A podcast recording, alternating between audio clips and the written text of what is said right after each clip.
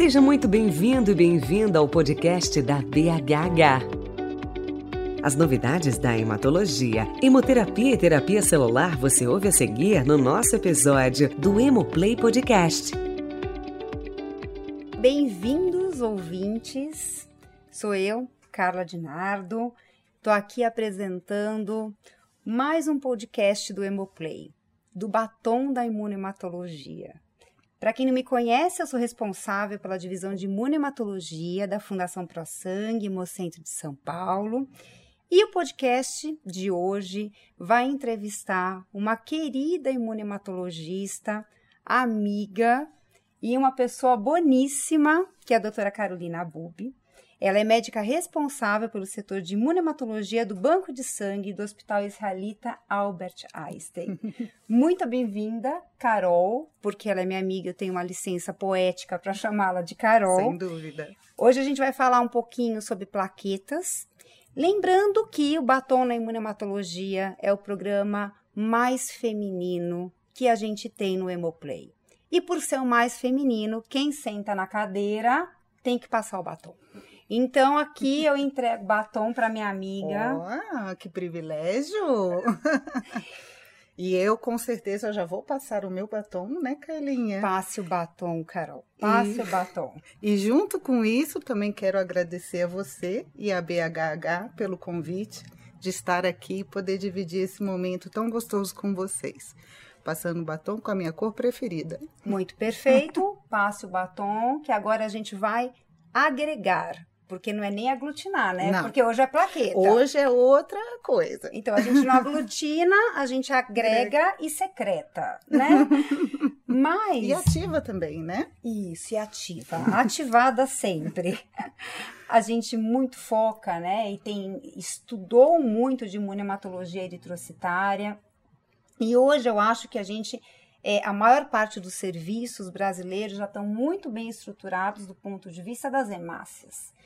Mas eu vou te passar um cenário e eu queria aí, eu sei que esse cenário muitos dos ouvintes já presenciaram e presenciam todos os dias, e o nosso objetivo aqui no podcast é que vocês tenham com talvez a maior especialista brasileira nisso, uma opinião e um overview do que a gente pode fazer. Então imagina que você é responsável por uma agência transfusional, ou você está dando seu plantão, ou você é o médico responsável pela imunematologia, e um paciente começa a receber pedido de plaqueta duas vezes por dia, depois de oito em oito horas, depois de seis em seis horas. Se você é um, um, um, um, paciente do setor privado, você começa a ter uma limitação até de fornecimento de plaquetas para atender aquele paciente, ou você começa a esgotar o seu estoque de plaquetas e efetivamente aquele paciente não tem um aumento significativo da contagem plaquetária. O que, que aconteceu, Carol? Pois é, né? É uma realidade, né? Exatamente. Isso é uma situação que eu não tenho dúvida que qualquer um dos ouvintes, em algum momento aí da carreira profissional, né, tenha passado por isso, né?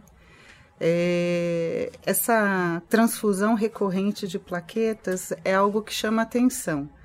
É, não só pela periodicidade do hemocomponente que está sendo transfundido, porque é, não é esperado uma necessidade transfusional tão recorrente, né? Que seja de 12 em 12 horas ou até três vezes ao dia, e em algumas situações quatro vezes ao dia, é porque alguma coisa não está dando certo, é né? É plaqueta antibiótico. Exato, exatamente, né? Ela subiu de categoria, Ela né? Subiu de categoria. Mudou e tal, mas eh, sem dúvida é algo que é um sinal de alerta para o hemoterapeuta, para o funcionário do banco de sangue, e é, é uma situação, um cenário que a gente precisa ter é, pontos de alerta, né? E alguma maneira de sinalizar que existe uma necessidade de alinhamento de um fluxo para a avaliação desse paciente. É, o problema é com o paciente, o problema é com o hemocomponente que a gente está transfundindo, é, não só porque é, a plaqueta é um hemocomponente que, sem dúvida, dá muito trabalho para a gente Sim, estocar. Para estocar. Exatamente. Então, é, é, é, algo que é um sinal de alerta, Sim. né? é, e é muito comum, porque quem está à beira-leito, o clínico, está é, vendo só uma parte desse cenário. E a gente que está dentro do banco de sangue vê a outra parte. Então, de tal forma que, nessa situação, é fundamental que haja uma conexão entre o, o, a pessoa à beira-leito e o banco de sangue, né? Um, é, precisa ter aí um fluxo contínuo e esse, uma vez isso sendo identificado, é fundamental que a gente faça contato né, com o médico, uh, o, o, clínico, o titular do, do, do caso, para que então a gente faça o cálculo desse incremento, né? O que está acontecendo, oh, né? Perfeito. Então, então, a gente já, já tem uma clarificação. Então, primeiro a gente tem que falar, olha, pera, tem alguma coisa errada. Isso daqui não é antibiótico, isso é um componente Vamos dar uma ligada, vamos ver o que aconteceu Isso. e vamos pedir um incremento plaquetário. Um incremento plaquetário. Eu acho uma coisa muito legal que é interessante para os bancos de sangue é para que seja estabelecido esse tipo de fluxo. Então, eu te dou um, um exemplo é, que é prático, né? Lá no nosso serviço, todo paciente que entra num sistema de transfusão de plaquetas de horário, que a plaqueta ganha, então, a categoria, a categoria de, de antibiótico. antibiótico. Exato. É, a equipe de enfermagem, que é quem recebe esse pedido, né, a enfermagem da transfusão, já sinaliza ao médico plantonista e fala: ah, quem está de plantão, olha, esse paciente entrou num regime de 12 em 12 horas. Automaticamente, o hemoterapeuta fica ciente do caso e faz então a ligação para o clínico, para o titular do caso, Ótimo. e é, tem conhecimento então desse contexto clínico. O que está acontecendo? Ele está infectado, ele está sangrando, é um pós-operatório, é, sei lá, ortopédico. O que que, o que, qual que é a condição clínica que está fazendo, justificando essa demanda transfusional? E aí o próprio hemoterapeuta ele oferece para o titular do caso que seja feito esse cálculo do incremento. Porque as informações do produto a ser transfundido está de posse do hemoterapeuta. E a solicitação do hemograma para contagem pós-transfusional vai ser feito pelo clínico que está acompanhando. Né? Então é um trabalho em conjunto. Né? Então o incremento ele vai servir para documentar que realmente a gente está abaixo do que a gente esperaria de uma transfusão de plaquetas. Exato, isso. E a gente precisa formalizar isso, porque a subjetividade nessa situação de, de é, baixo incremento transfusional, ela não pode existir. A gente tem que ter esse número, a gente tem que ter esse dado objetivo para que a gente dê seguimento a outras etapas na condução desse caso. E me conta uma coisa, Carol. Então existem causas que são clínicas, que podem justificar um rendimento ruim, e outras causas que são imunológicas. Quais são as clínicas e quais são as imunológicas? Pois é. É, isso é um embrólio, né? e eu vou te falar que esse embrólio sempre vem tudo meio que misturado, misturado. né? Uma coisa que o livro fala pra gente, que a gente lê e tal. É, então a gente pode categorizar, a gente pode dividir. A gente pode dividir em causas clínicas né, e causas imunológicas. É, mas não é, é infrequente que essas duas coisas andem juntos juntas. E, e isso dificulta bastante, às vezes, a avaliação desse paciente. Então, as causas clínicas são aquelas causas que são inerentes ao paciente. Então, é um quadro de sepse, porque a própria febre faz um consumo plaquetário, é, pode ser condições de consumo né, é, sistêmico, como uma situação de CIVD, é, medicamentos também diminuem o, o tempo de meia-vida da plaqueta transfundida. Então, a gente tem alguns medicamentos clássicos, como a anfotericina, né, a, a vancomicina, a, da classe dos antibióticos, mas quimioterapia, né? Às vezes é um paciente que está transplantado e está num, num, cenário de aplasia por conta da quimio, ou nadir da quimio. né? E a condição da esplenomegalia, que um baço grande também é, funciona aí como uma esponja, né? E captura as plaquetas transfundidas. Então, são condições clínicas que são do paciente. Mas é, temos também que, como hemoterapeuta, ter a garantia do produto que a gente está transfundido, é, então a gente tem que ter aí é, um controle do número de plaquetas que foi infundida, a gente tem que dar um produto com uma contagem plaquetária adequada, adequada. certo? Que foi bem estocada, enfim, é, porque a qualidade do produto pode interferir. Uma vez que o banco de sangue é, contempla todas essas condições de controle de qualidade, não tem por que a gente pensar que é o produto que está com problema, mas não podemos tirar isso em mente. E, por fim, as causas imunológicas, né? Que eu costumo dizer que eu adoro ver quando tem um anticorpo na jogada. Não é porque a gente é imunohematológica, é, imagina. a gente sempre ama um anticorpo, é, né? A gente é. tem uma conexão assim, né? É, é, é, é uma coisa assim, é. quase espiritual. Exato, acho que não tem explicação. Não Freud, tem. Nem Freud explica. Não, é espiritual mesmo. mesmo quando não, a gente não vê, tipo um fantasminha, Exato. a gente acredita. Transcende a transcende, realidade, né? Transcende. Mas enfim, o anticorpo é tão legal quando a gente vê. Porque, por que que eu acho? Porque, assim, como hemoterapeuta, se a gente identificar ah, alguma especificidade de anticorpo, a gente tem o que fazer.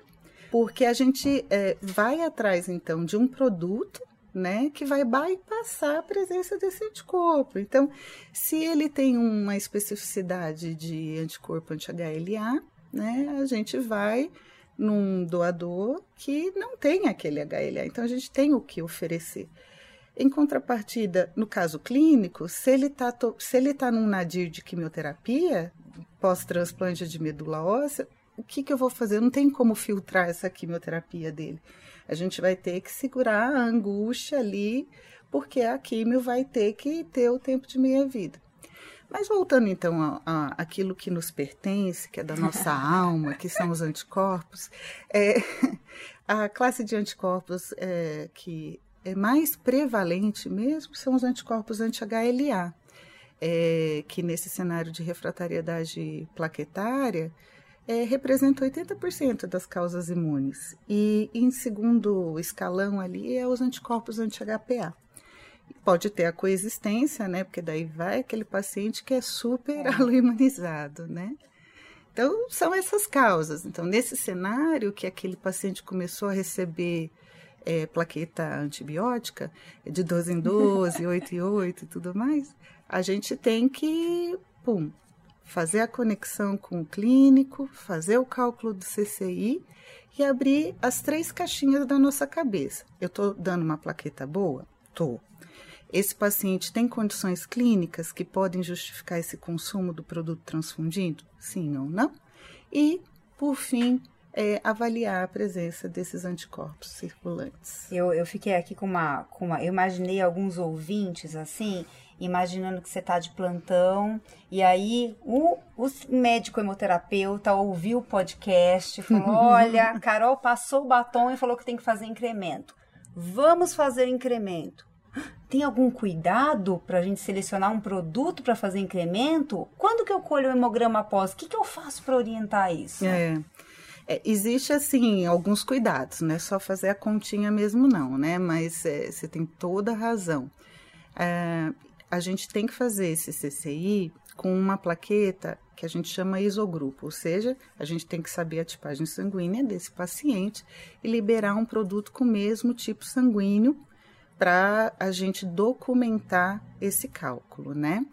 É, idealmente, essa plaqueta tem que ser recém-coletada, o que na nossa rotina. É maravilhoso. A gente não quer falar mal Exato. do NAT. Amamos NAT. Uh, é. Amamos inspeção microbiológica. Exato. Cultura, né? Cultura, né? Amamos, amamos. Amamos. Né? A gente detesta a plaqueta no último dia Isso. que vem pra gente liberar. Exato. Odiamos, é. odiamos, odiamos. Então, assim, é essa realidade que a gente tem que lidar. Plaqueta recente, 48 horas. Bom, mas enfim, né? Eu, eu falo assim, olha... Bota a culpa no podcast. Você ouviu o batom, tem que ser praquetas frescas. Isso. Tá aí a nossa prova. Pode estar tá lá, tá registrado. Elas falaram, tá falado. Tá falado. Mas, enfim, idealmente é plaqueta recém-coletada, né? Que a gente sabe que a plaqueta, o produto ali, é, com o passar da estocagem, ele vai vencendo, né? Mas vai vencendo, vai, ela não vai ativar tanto, ela não vai ter tanta funcionalidade quanto aquelas recém-coletadas. Pronto, falamos, agora a gente sai correndo e pula pela janela. Exato. Agora a gente falou, não tem jeito, tá documentado. Mas, assim, o ótimo é inimigo do bom, né? A gente, na refratariedade plaquetária, a gente lida com muitas dificuldades, são muitos desafios, sem dúvida. Mas é isso que a gente prega, né? Idealmente a plaqueta recém-coletada, isogrupo, né? E com uma contagem daquele hemocomponente realizada. Não adianta você fazer o controle de qualidade e reconsiderar que aquilo que você está infundindo, infundindo é a média do controle de qualidade. Você tem que saber exatamente quanto que você está infundindo naquele paciente, né? E aí, esse CCI, é, o racional dele é assim: a gente pode ter dois momentos para fazer esse cálculo. É, a gente pode fazer o CCI uma hora e o CCI 24 horas. E aí, uh, o que, que acontece? Esse cálculo, você infunde a plaqueta, você tem um hemograma basal, que você vai ter a contagem de plaqueta, e infundiu a plaqueta, depois do término da, dessa infusão, desse produto que você conhece, sabe qual é o grupo sanguíneo dele, sabe a contagem dele, você vai coletar um novo hemograma ou uma nova contagem de plaquetas séricas. É, e eu falo assim: você não precisa ser 60 minutos, tá? Isso é, é a forma da gente falar mas a classificação da contagem do CCI de, de uma hora, ele varia de 15 minutos a 60 minutos. Então, você tem uma janela. Porque assim a gente fica imaginando, né, Carla? É, assim, é, a pessoa sentada do lado. Do lado, para colher. Já com a seringa Exato. Na mão. E a nossa realidade, assim, lançou o pedido, tá prescrito, mas até o, o laboratorista chegar... Ixi, Maria, né? Impossível, né? Então, a gente tem um range, que é 15 minutos a 60 uh, eh, minutos, né, após a transfusão. E o, de CCI, o CCI de, é, de 24 horas, ele é de entre 18 horas e 24. Tá. Né? O paciente hematológico tem hemograma todo dia. Então, a, às vezes é uma prática bem comum usar o de 24 horas no paciente hematológico, porque ele está fazendo o monitoramento é, diário, né?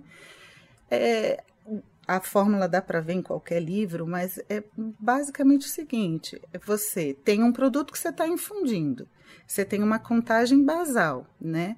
E esse cálculo vai levar em consideração se a pessoa tem uma superfície corpórea maior ou menor, porque isso também interfere no incremento da transfusão. Sim, sim. Imagina, né, um, uma pessoa minhãozinha e eu, que sou gigante, né? Alta, enorme, superfície corpórea e tal. Então, assim, não dá para comparar que o mesmo produto infundido em mim vai incrementar do me... de uma outra pessoa que seja minhãozinha. Agora, então, que você tá magérrima, nossa senhora, não, é eu já viu? Sou pequena, então a plaqueta olha, tá rendendo um monte, magra, né? que raiva, não. olha.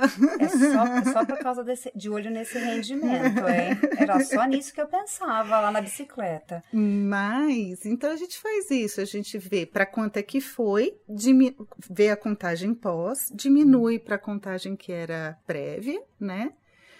É, multiplica pela superfície corpórea e divide pelo número de plaquetas infundidas. Eu falei aqui rápido, mas é uma fórmula que dá para todo mundo Não, consultar. Olha, gente, vocês mas... que têm filhos aí a partir da quarta série, quinta série, já dá para eles é, calcularem esse incremento. Exato. Porque eu já estou ficando velha, eu não vou mais decorar não, a fórmula agora. Exato. Eu deixo para os mais novos o espaço. Exato, exato. Sempre tem uma planilha de Excel que você consegue acessar, deixa lá o negócio é, já congelado, você coloca os dados e o negócio sai sozinho. E me conta uma coisa, Carol. Então você fez com uma hora, tendo aí de 15 minutos a uma hora, e com 24 horas.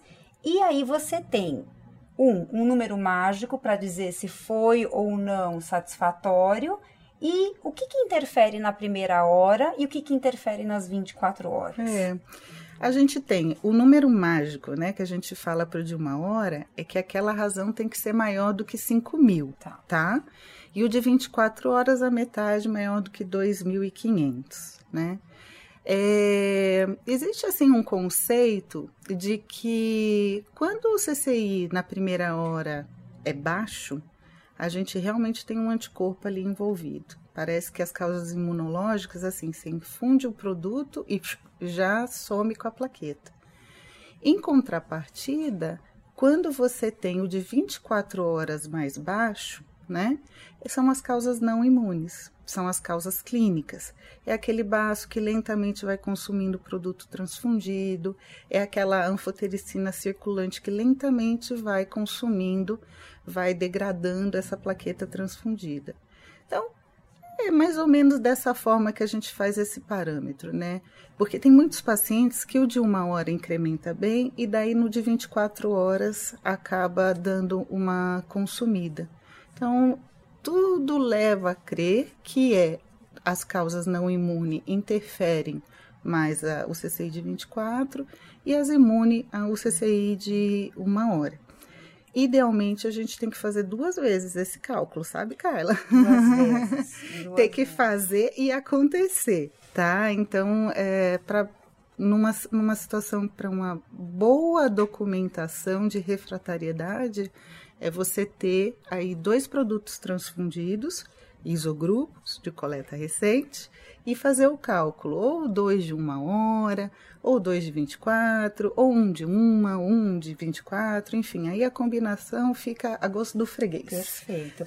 e se a gente acha que tem anticorpo, aí imunematolucas que uhum. somos, ficamos felizes. Exato. Agora vocês estão na nossa ficamos mão. enlouquecidos. O banco de sangue está Vamos... com o poder. Exato. Vamos resolver o problema. Não adianta pedir qualquer coisa que não vai render. É, e agora exato. o que a gente faz para achar esse anticorpo, Carol? Pois é, pois é. Aí a, a gente realmente fica super feliz quando a gente cogita nessa possibilidade, né? Meio macabro isso. É, meio macabro, você tem toda a razão. Mas é, a gente, no laboratório da, de plaqueta, né, se a suspeita é imunológica, é, lembrando que você já é, liberou a plaqueta isogrupo, né, para fazer o cálculo do CCI. A incompatibilidade ABO, ela é também uma, uma causa é, de refratariedade, né? Então, as isomaglutininas, às vezes, é, também são causadoras desse baixo incremento. Por isso, então, que a gente já nessa primeira etapa do CCI, já tira, descarta aí esse envolvimento do ABO. Então, a partir daí, é, o ideal é sempre transfundir plaquetas isogrupo para esse paciente, e aí a gente faz é, investigações um pouco mais complexas, né? Que é a investigação para o anticorpo anti-HLA e ou anti-HPA. Por que, que eu falo e ou, né? Por conta da acessibilidade aos testes, né? Então, assim, é, como se você tiver que escolher um fluxo e, e, traçar uma estratégia de atendimento no seu banco de sangue para esse paciente, lógico, 80% dos casos são anti-HLA. Então, se tiver que escolher, você pode seguir então para uma investigação anti-HLA em primeira escala, né? Agora, se você tiver acesso às duas é, é, tecnologias, né, tanto para o anti-HLA quanto para o anti-HPA, pode fazer as duas coisas é, em paralelo, né? É, o, a, a 80% são os anti-HLA e aí a pesquisa mesmo dos anticorpos anti-HLA, é, na maioria das vezes é feita então pela plataforma Luminex, né? Que é o mesmo que se utiliza para pesquisa da sensibilização para os pacientes sensibilizados para transplante de medula óssea, para transplante de órgãos sólidos, né? Então, é a tecnologia Luminex. E no caso do anti-HPA, a, a técnica padrão ouro, apesar de ser sofrida, sofrida. Dá calor na mão, tem que repetir em e tal, né? É o MAIPA, né? O MAIPA que é ainda a tecnologia de referência mas a gente já está aí progredindo para uma automação para a pesquisa do anti-HPA, que a gente tem também na plataforma Luminex recursos para fazer a pesquisa do anti-HPA. Nossa, e a gente agradece, né? Porque quem me ensinou a fazer Maipe ensinou a Karen da Fundação Pro Sangue foi Carol, Giselda, é, do Einstein. Então, o time lá. O time lá. Então, assim, para quem está ouvindo e está muito familiarizado com a técnica eritrocitária, no momento em que a gente faz, quer o Luminex para fazer o anti-HLA ou quer o MAIPA para o anti-HPA, a gente estaria fazendo aí uma identificação de anticorpos, né? Exato. né? Uhum. A gente tem, teria uma especificidade e poderia, então, propor uma transfusão de plaquetas que fosse fosse antígeno negativo. Exato. Como a gente faz para eritrócito? Exato. A, a, a, logística é a mesma, o racional é o mesmo. É, a único buraco que é um pouco mais difícil, é um pouco mais negro no caso do HLA, é que como é muito polimórfico, às vezes a, o, o perfil dos anticorpos desse paciente é imenso. E aí, para a gente ir descartando HLA por HLA, só sobra aqueles que são HLA idênticos, né? Por conta do polimorfismo mesmo do, do próprio HLA. Mas a estratégia é essa: se for um paciente é, é, é, minimamente sensibilizado, a gente vai ter é, alguns doadores é, é, compatíveis que vão ser mais fáceis para serem identificados mas o raciocínio é esse. No caso do HPA, como o polimorfismo ele é menor, é, acaba que você tem mais recursos, né? É mais fácil você simplesmente ignorar aquela especificidade e transfundir plaqueta antígeno negativo, né? E aí a gente tem um, um povo que está deprimindo agora, está chorando, fala, agora eu vou tomar um café porque eu não tenho Luminex. Exato. Eu sou o pior ser humano do mundo, eu não tenho Luminex. o que eu faço para essa plaqueta render? Tem outro jeito? Vamos fazer, eu não tenho Luminex, mas eu tenho citômetro é, no meu serviço. É, exato. É, isso também é uma outra estratégia muito bem documentada, muito bem, é, efi muito eficiente. A gente sabe que isso também é um outro fluxo que o banco de sangue pode, pode estabelecer, né? Então, assim, não tenho, é, não devo, mas tenho alternativas, né? Tenho citômetro de fluxo, meu setor de imunofenotipagem, vou compartilhar equipamento, Sim. né? Isso eu acho que até é uma coisa legal de, de, de, de falar para o pessoal, que não necessariamente há, necessidade da aquisição individual dos sim, equipamentos, e sim, sim, compartilhamento entre setores, é, né? A gente, por exemplo, usa o citômetro da criopreservação para fazer a rotina. É a nossa realidade Isso. lá também. Então, assim, antes era com o pessoal da citometria que fazia painel de imunofenotipagem. A gente descia o, dois andares e assim vai, foi assim que começou. Mas, então, assim, o compartilhamento, esse, esse uso racional, né, da, das coisas, de equipamento, né, é, é muito interessante. Dá para começar bem. Então, assim, não consigo fazer um Luminex, não consigo fazer um MAIPA, mas eu tenho a suspeita, tá?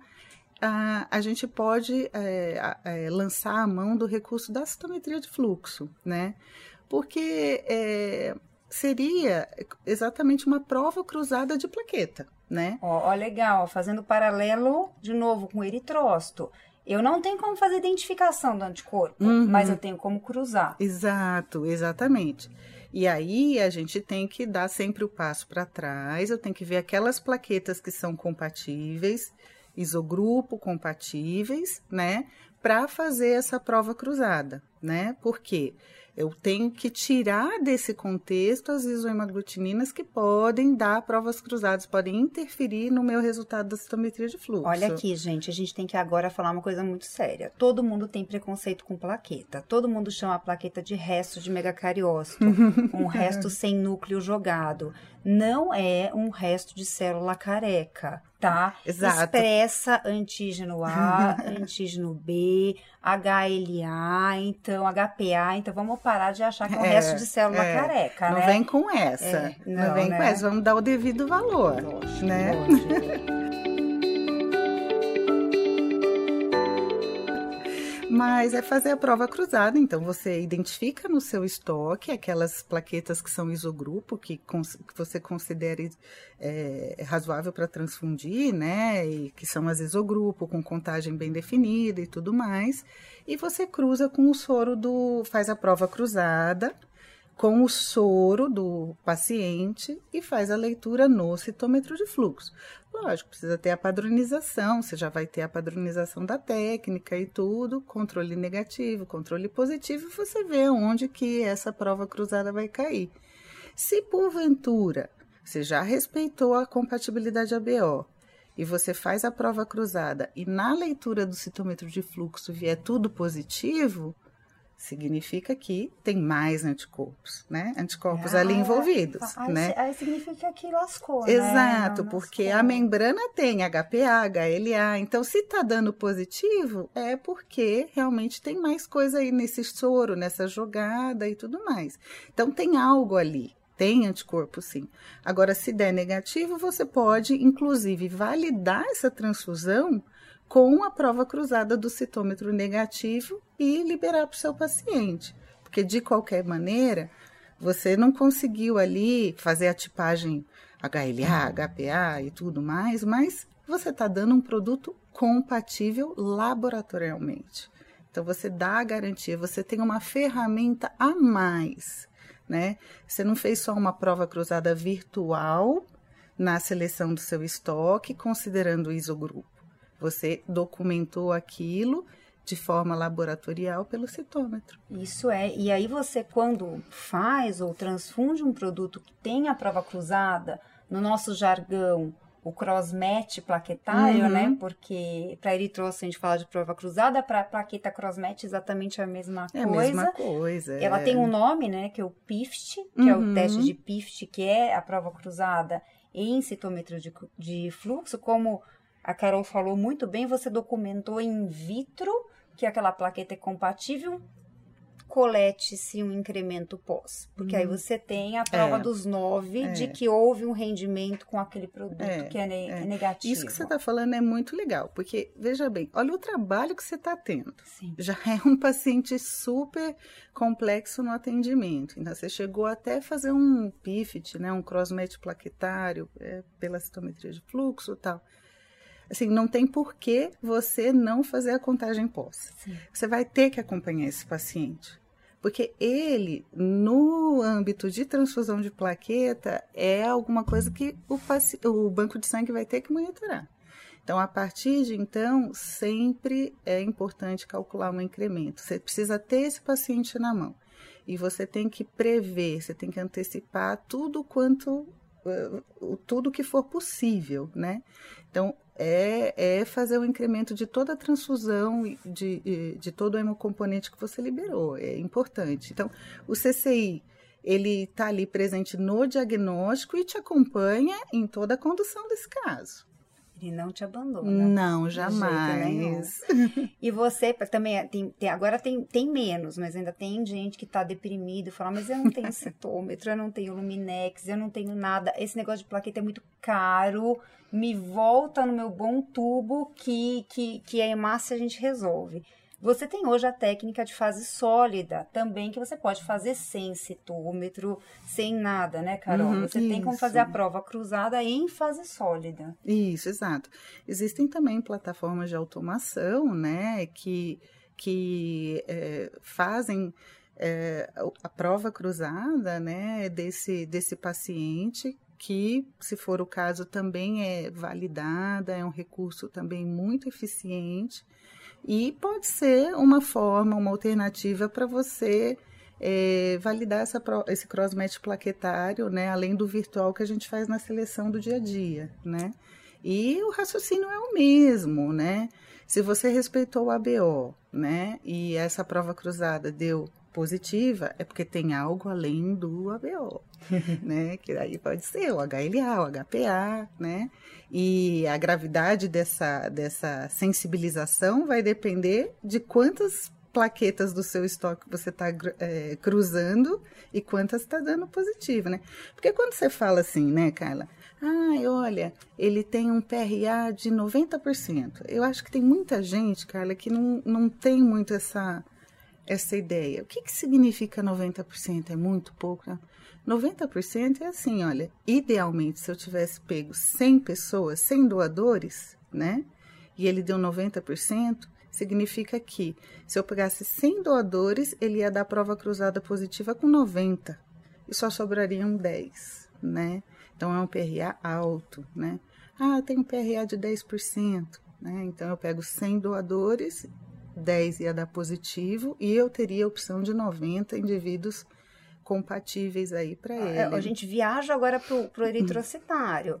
É o anticorpo que está reativo com todas as hemácias do painel, com Isso. 10% das hemácias de painel, com 50% é das hemácias. Coisa. É o mesmo princípio. Exato, exatamente. Então, assim, se você faz ou num citômetro, ou você faz num ensaio de fase sólida, e você pega 10 plaquetas A e aí 9 deram, deram positivos na prova cruzada, provavelmente é um, tem uma sensibilização grande. Não sei se é HLA ou HPA, mas é alguma coisa aí que vai me dar trabalho, Sim. né? Então, independe se você vai partir para uma identificação, se você vai fazer para um cross-match por citometria de fluxo ou um cross-match por ensaio de fase sólida, todos são recursos para você atender esse indivíduo. Né? E aí, não, não tendo a identificação e fazer aí uma série de cross-matches, se você tiver alguma negativa, é nessa que a gente vai, nessa da prova cruzada negativa que a gente vai e calcula o CCI depois, né? Porque todo esse Sim. trabalho para não saber para quanto é que incrementou, não dá, né? O CCI não te abandona. Não. Nunca, nunca, nunca. Não é o Rexona, né? Que não, não te abandona, é o CCI. É o CCI, que não... ele nunca vai te largar. Carol, agora eu vou pedir uma coisa para você. Eu vou falar outra, outra situação. Você vai. Aqui a gente não bebe água, porque tira o batom. Mas a Carol vai repassar o batom. Tá Reforça bom, o batom. Tá bom, meu batom, meu batom. Enquanto eu vou falar para ela uma outra situação de plaqueta. Então você imagina que também você tá lá de plantão, aí um obstetra aparece falando assim: ó, o negócio é o seguinte, eu tô com uma gestante aqui. A gestante tá com feto com uma hemorragia intracraniana e eu não estou entendendo nada porque a primeira gestação dela nunca foi transfundida, nunca teve abortamento. E alguém me falou que isso daqui pode ser uh, púrpura trombocitopênica limune neonatal, anticorpo de novo. Hum. Mas, mas, como que é isso? Aí eu não estou conseguindo fazer o paralelo com, com o eritrocitário. Uhum. O que, que é a púrpura trombocitopênica limune neonatal? É. É, a gente, né, você falou, ah, não consigo fazer o paralelo, porque tem algumas coisas é, bem específicas, né, é, em relação, e diferentes em relação ao eritrocitário, na doença hemolítica do, feto, do recém-nascido, né, primigesta, né, onde já se viu? Onde primigesta, eu, eu fico imaginando, né, se é primigesta não tem antecedente nenhum, você fala, o que que aconteceu aqui, né? Sacanagem, né, sacanagem, né? né? Mas, de fato, a púrpura trombocitopênica é, fetal ou neonatal, tudo depende eh, do momento que esse sangramento vai acontecer, né? Se é no feto, se é no neonato, e por isso que tem essa diferença aí da, de nomenclatura. Mas é, ela, ela de fato pode ocorrer na, na, na primeira gestação, porque também, olha, já foi documentado, porque plaqueta não é aquela coisa é, descartada, fragmento de célula careca, que não tem é. nada, não. Ela tem bastante coisa. E o HPA já foi documentado já no primeiro trimestre da gestação, no feto, Olha né? Só. Então, assim, como é, ele já expressa bem no comecinho é, da gestação, o feto é, já expressa bem no, no comecinho, é, ele é capaz de aluminizar, né? Então, é, havendo então essa incompatibilidade, mas daí eu também vou botar um pouco de lenha na fogueira. É, a fisiopatologia aí dessa púrpura parece que é muito mais além do que é, incompatibilidade. Existe aí algumas outras células que envolvem aí nesse, nesse negócio aí de, de púrpura trombocitopênica fetal neonatal. Mas é, ela pode ocorrer, sim, na primeira gestação, como a plaqueta já tem aí do feto expresso antígenos, né? Pode induzir a imunização já no primeiro trimestre, né? E quanto mais precoce esse sangramento, mais grave é a, o quadro clínico dessa gestante, né? Então, é, a gente faz assim esse paralelo, que seria a a doença hemolítica das plaquetas, né? Mas daí a gente chama de púrpura trombocitopênica, né? Ela pode ocorrer na primeira gestação. E a característica clássica são, são é, sangramento, né? E o, o clássico, o clássico mesmo é a hemorragia intracraniana do feto. E quando o bebezinho nasce, se, é, se ela vai se manifestar no período neonatal, o neonato nas primeiras horas já aparece com manchinhas no corpo, pequenas hemorragias, petequias, alguns hematomas e tudo mais. E é porque a, provavelmente a mãe tem aí um genótipo de plaqueta raro, né? É, engravida e herda do pai, né? O outro genótipo que é incompatível com o da mãe e aí isso induz a aloimunização. E aí, uh, voltando um pouco e fazendo uma comparação com a refratariedade, é diferente da refratariedade transfusional de plaquetas, porque na refratariedade o HLA está mais envolvido e no caso da púrpura é o HPA. Dificilmente a gente vê HLA envolvido na púrpura autoimune neonatal. E vamos, vamos para reforçar. E qual é o anticorpo mais envolvido na púrpura fetal? É o, HPA 1, né? 1A. Então, né? é a mulher rara, um bebê. Exatamente. Não é bebê, né, de criança, né? Toda vez eu falo para os alunos. É um B, B. B. Então é fácil de decorar, porque o negócio é, é fetal. É, é neonatal. Então, nada mais justo da mulher ser um bebê. Um bebê, Para ter o anticorpo. É o maior risco da gente ter. Então, fica uma regrinha mnemônica, porque a gente é quase professor de cursinho, né? Exato. Né? E tipo, a tabela periódica, você, eu, é? é? exato. O pessoal aprendi. Eu esqueci tudo, né? Porque acho que eu não, eu não faço mais nada. Mas é, é isso, isso é uma diferenciação importante para fazer aí do papel do HPA. E o que, que eu transfundo? Eu transfundo esse bebê? O que eu faço com ele? Pois Tem é. medicação que eu posso dar? Pois é. Se é uma hemorragia é, intrauterina, né? É, aí isso já fica um pouco mais no âmbito do, do hematologista, com obstetra, e aí a gente vai tratar a mãe, né? E dependendo da situação e gravidade do feto, às vezes até precisa fazer uma transfusão intrauterina de plaqueta e tudo para estancar a, a, a, situação da hemorragia intracraniana fetal.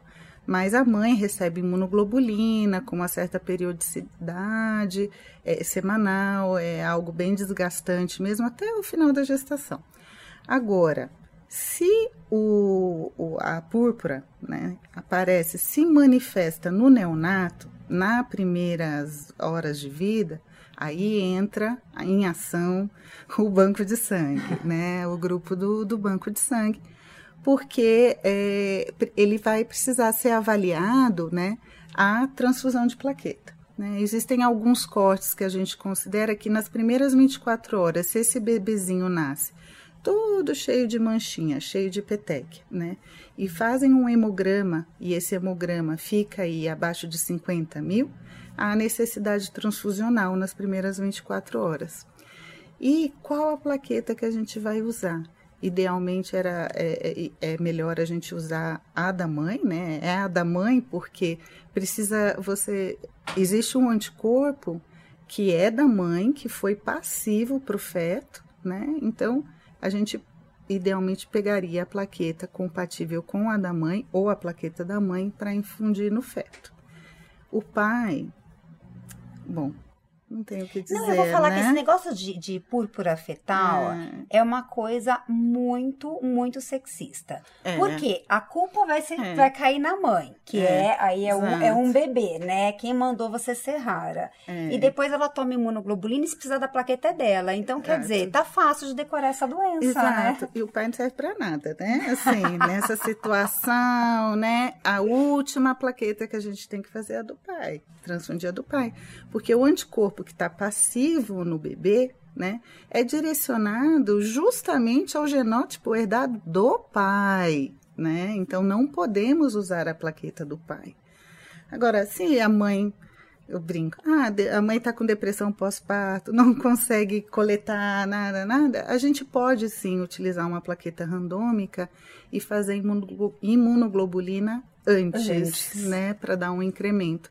É uma situação transitória, autolimitada, porque é um anticorpo passivo. Há uma tendência, então, de esse anticorpo clarear na circulação do, do neonato. Mas a grande importância dessa condição clínica é o sangramento e o risco que esse sangramento pode impactar no bebê, se, a, se vai dar a, a ele algum é, impacto clínico, se vai ter alguma situação de debilidade, se essa hemorragia intracraniana vai deixar ele fragilizado sob algum aspecto. Então, é, é essa a importância, mas que é autolimitada é. Na maioria das vezes transfunde, essa plaqueta estabiliza, em 7, 14 dias não tem mais anticorpo na circulação desse bebê. Maravilha. Eu acho agora eu, eu podia ficar aqui o dia inteiro com a Carol. Ah, plaqueta, a, a gente, gente, tem assunto, a né? A gente ia ficar sem batom. Mas, ouvintes queridos, eu vou agradecer muito a Carol pelo convite, ah, por ter aceito o convite. Delícia. Foi uma delícia. E a gente vai se despedindo aqui de mais um batom na Imunemato. E eu quero pedir uma coisa para vocês. Na verdade, eu quero muito que vocês passem os temas que vocês acham que são legais de serem discutidos, de muita aplicação prática. E vocês podem sugerir duas coisas: o tema e a cor do batom. Porque aí vai se usar o batom. E se por algum acaso vocês acharem que nós estamos sendo muito feministas, pode sugerir uma manteiga de cacau que a gente convida Exato. um homem, não tem problema, é tudo batom, tá bom? um grande beijo para vocês com o batom nude da Carol de hoje. Obrigada, viu, Carlinha? Foi beijo. ótimo. Beijo. beijo. É um prazer ter você ainda mais perto da BHH com acesso a muita informação sobre as especialidades e diversos temas pertinentes na voz de quem entende.